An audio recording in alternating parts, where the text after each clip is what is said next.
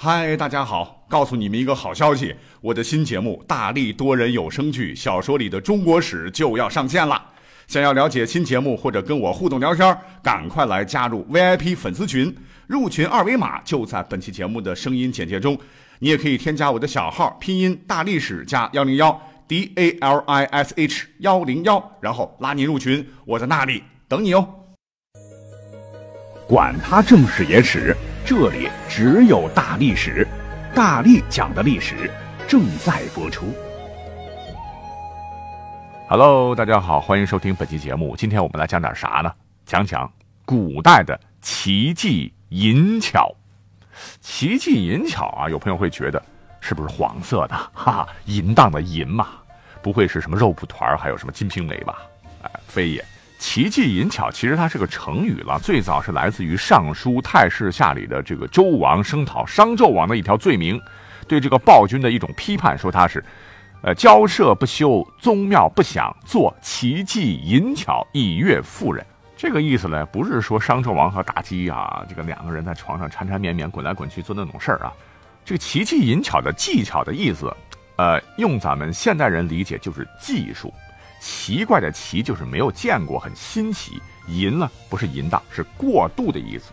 奇技淫巧整个连起来翻译过来就是过度追求创新的技术。那咱们现在都讲啊，科技是第一生产力啊，其中技术那也是很重要的一个环节。你看我们这个衣食住行、社会生活哪个方面离得了呢？而且眼下全社会也都鼓励大家讲创新、讲创造、讲新技术、新产业、讲新的 idea，所以奇技淫巧拿到我们现代人的眼里应该是个好词儿。呃，其实回到呃这句原话吧，就是对纣王的一种批判。这当中他也不是批判他奇技淫巧，而是说你这个一国之君不修民事，天天搞些什么酒池肉林、露台象牙，呃，这个以悦妇人，让妲己高兴，这种骄奢淫逸是可耻的。这都说明什么呢？说明奇技淫巧，它不是个坏词。可是架不住在古代这个社会啊，大家伙都认定是民以食为天嘛，大多数人都需要把大量的时间花在务农上，吃饱肚子是大事儿，哪有时间去钻研什么科学技术？外加儒学思想盛行，万般皆下品，唯有读书高，钻研四书五经那才是正道。什么什么理工科，那都是没有前途的。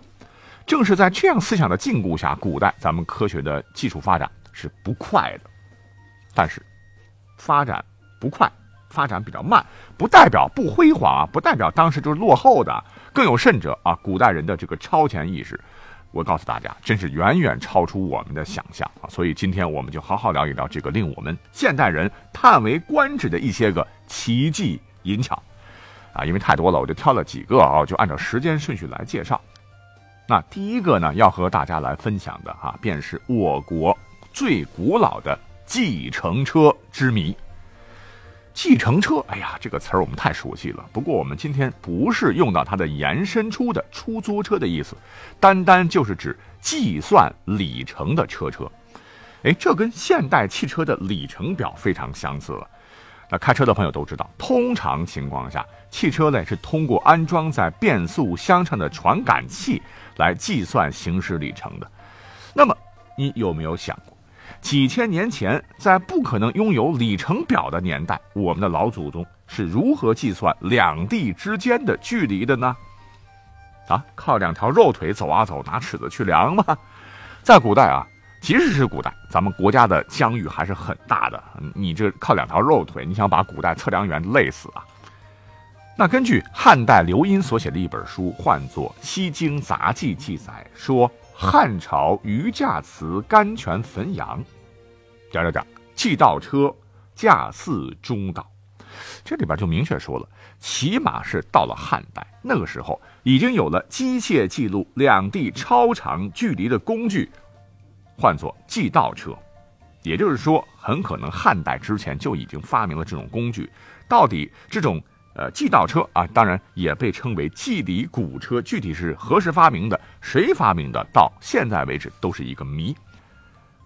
根据史料记载，话说在公元一百二十四年，当时是汉朝在位的是汉安帝，他自个儿觉得哈，在朕的治理下啊，我大汉强大了，朕得甩一下。所谓是为宣扬国威啊，汉安帝是养足精神，带上文武百官，倾一国之力。从长安出发，以超级豪华的阵容直奔泰山，干嘛呢？进行封禅大典。那在浩浩荡荡的随行车辆中，就有史书上介绍的一种双层的双轮马车，车的上层中间有一面大鼓，鼓旁有两个木头人的计程车。啊，车上为什么有两个木头人呢？不是车标 logo 啊，木头人呢是手握鼓槌，摆出挥棒御击的架势，下层中间挂一口铜钟。钟两旁呢，也站着手握钟锤的两个木人。车子每行进一里路，上层的木人就会自动敲鼓一次，嘣；车子行完十里路，下层的木人就会自动敲钟一次，咣。那这辆车叫做祭道车，也叫做计里鼓车。人们就用它来计算车行走的里程，可以说是精确度非常高啊！这也是我国最早的计程车的原型。哎，说到这，大家千万别觉得好像太简单哈。你如果即使拿到现代的这种制作工具来复制一台史书上说的这样的车车，都极其极其困难，因为这种车的结构、机械结构非常复杂。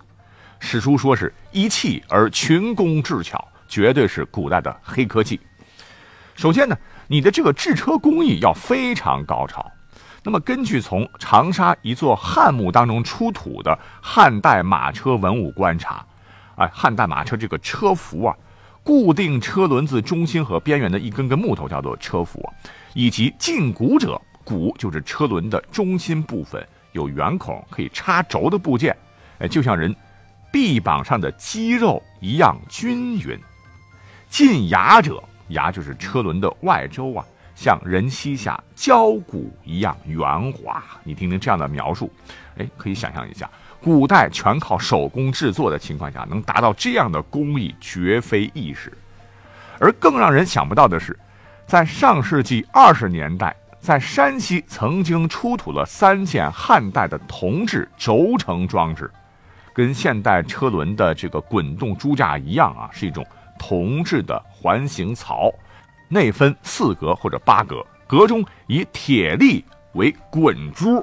我们脑补一下，妈呀，这不就是现在我们都大家都熟知的滚珠轴承吗？汉代古人就造出来了。其次呢，车上的木头人能够随着车轮的行进准确记录里程，肯定是依靠内部的齿轮系统了，依靠着齿轮的传动作用。这需要非常精确地将一个轴的回转运动传送到另一个轴之上，使其也发生回转运动而同速运转，同时还可以快，还可以慢。但没有高超的技术，根本无法完成。即使是经过现代专家潜心研究的几十年，关于这套齿轮系统，还有很多谜团没有解开。要知道，这可是已经过了几千年后的今天呀！可见上千年前。这个速度里程装置就已经在实际生活中得到了运用，哎，我们真的不能不为老祖先的智慧而叹服啊！那今天讲到黑科技，讲到了奇技淫巧，古代计程车必须排第一。那第二件要给大家介绍的呢，我觉得也是非常震惊的一个物件了，这跟古代的一位很有意思的穿越者有关。那么这位穿越者就是篡汉建新的王莽。哎，你别看王莽老先生皇帝没做几年啊，可是你要细细分析他的这个治国理政，如果是拿到现代都不算落后啊，完全是超越了那个时代太多太多。除此之外呢，王莽也留下了一些个。他可能是个穿越者的其他证据啊，比方说，在一九九二年五月，我们的考古人员曾在扬州市的西北八公里的一个甘泉乡这个地方，顺利清理了一座东汉早期的砖室墓，从墓中就出土了一件铜卡尺。据考证，这是王莽时期他主政发明出来的，也可以说啊，是他在主政期间改进啊创造出来的。总之了哈，这铜卡尺啊，绝对不是我们看到的一般的尺子啊。这件青铜卡尺跟我们现代常用的游标卡尺有着惊人的相似。呃，笼统的说吧，就是这个王莽的铜卡尺和现代的游标卡尺都属于卡尺的范围啊。我想上过初中物理课的朋友们可能都玩过游标卡尺啊。如果不知道它长啥样的，可以度娘搜一搜。简单来说呢，游标卡尺就是一种测量长度、内外径和深度的这种量具，也是一种目前全世界被广泛使用的高精度测量工具。以前呢，大家都公认卡尺这种工具是由19世纪的英国数学家叫约尼尔·比尔发明的。可是自从这件出土文物出现之后呢，铜卡尺跟游标卡尺一对比，不仅外形惊人的相像啊，就连组成的主要构件都几乎一致。那王莽的铜卡尺的固定尺和活动尺，对应的就是现代的游标卡尺的主尺和副尺。铜卡尺的组合套、导槽和导销就是游标架，啊，让人傻傻分不清啊，到底谁才是发明游标卡尺的那位神人？其实不难理解。中国汉代的科学技术本身就很发达了，我们去看一看啊，当时发明了大量的领先于当时世界的先进仪器和器具，什么浑天仪、地动仪、水排等，这也都属于奇技淫巧的范畴之内。那这些圆轴类零件的诞生呢，必须需要高精度的测量仪器才能够进行支持啊，这都表明王莽的这个铜卡尺能够诞生，这就是我国古代测量工具的不断迭代衍生的必然。那好，文物既然出土了，那真是铁证如山呐。与我国的相比啊，方才讲到的国外啊，在卡尺领域的发明就整整被推迟了上千年，上千年呐。所以我们去研究古代的奇技淫巧啊，我觉得也是一件非常自豪的事情。好，下面呢，我们再来哈，我们要讲到下面这个物件之前呢，先得从一个发生在公元七百五十六年的一件大事。讲起，这一年呢，发生什么事儿呢？这一年正是唐玄宗的天宝年间啊！谁曾想到，正是由于唐玄宗的日益昏庸啊，在这一年导致大唐帝国发生了声势浩大的安史之乱，结果叛军呼啦啦冲入了长安呢。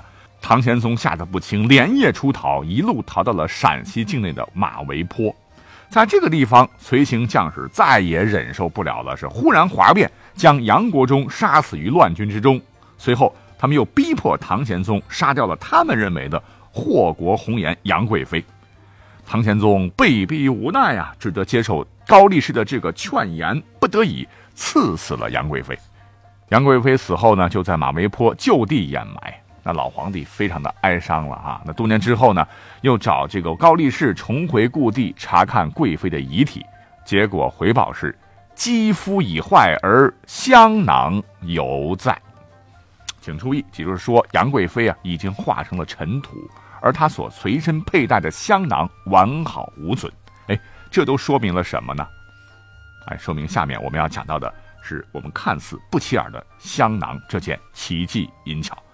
哎，各位，千万别觉得这都是讲黑科技呀！香囊，这不就是古人用丝绸或者是编织品包上香草？挂在身上的配饰吗？咱们现在都有啊，旅游景区都卖啊，或者一些个地方过端午节的时候不是也有吗？稀松平常物啊，这跟我们要说的主题有什么关系？今天，如果你要这么想，你肯定没有听明白刚才史书上那段话，说贵妃怎么了？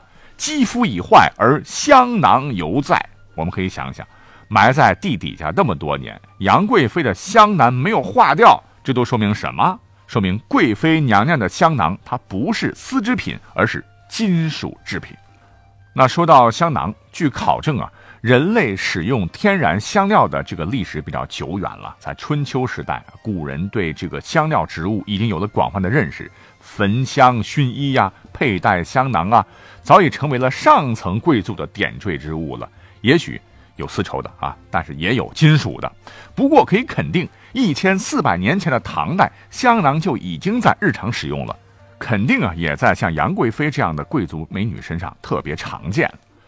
那么，作为唐朝的首都长安的这个旧址，在一九七二年这一年，曾经在西安市的何家村出土了一件非常珍贵的，据说是当年杨贵妃所佩戴的，是同一款的一件香囊珍品，唤作葡萄花鸟纹银香囊。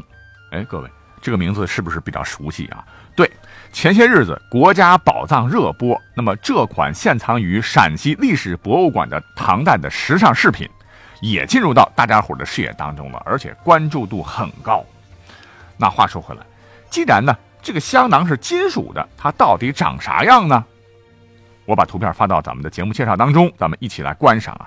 那这件香囊呢，外径是四点六厘米，内部的金香鱼直径二点八厘米，还有一根链子，链长七点五米。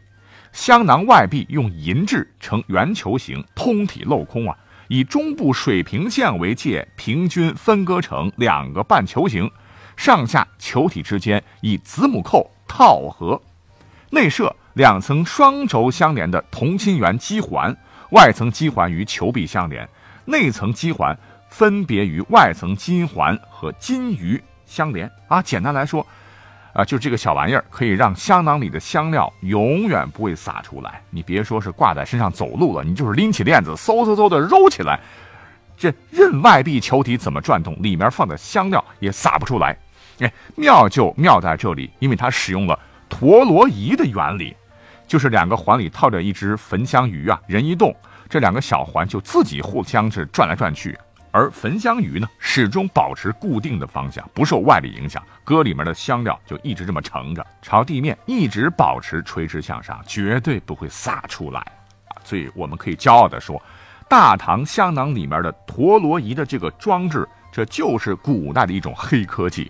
要知道，这种机械的陀螺仪结构要比西方的达芬奇当年类似的发明要早了整整。一千年，只不过后来西方人呢拿这个陀螺仪去航海，去发现新大陆了，而咱们呢，哎，今天的节目就讲到这里了，我们下期再会。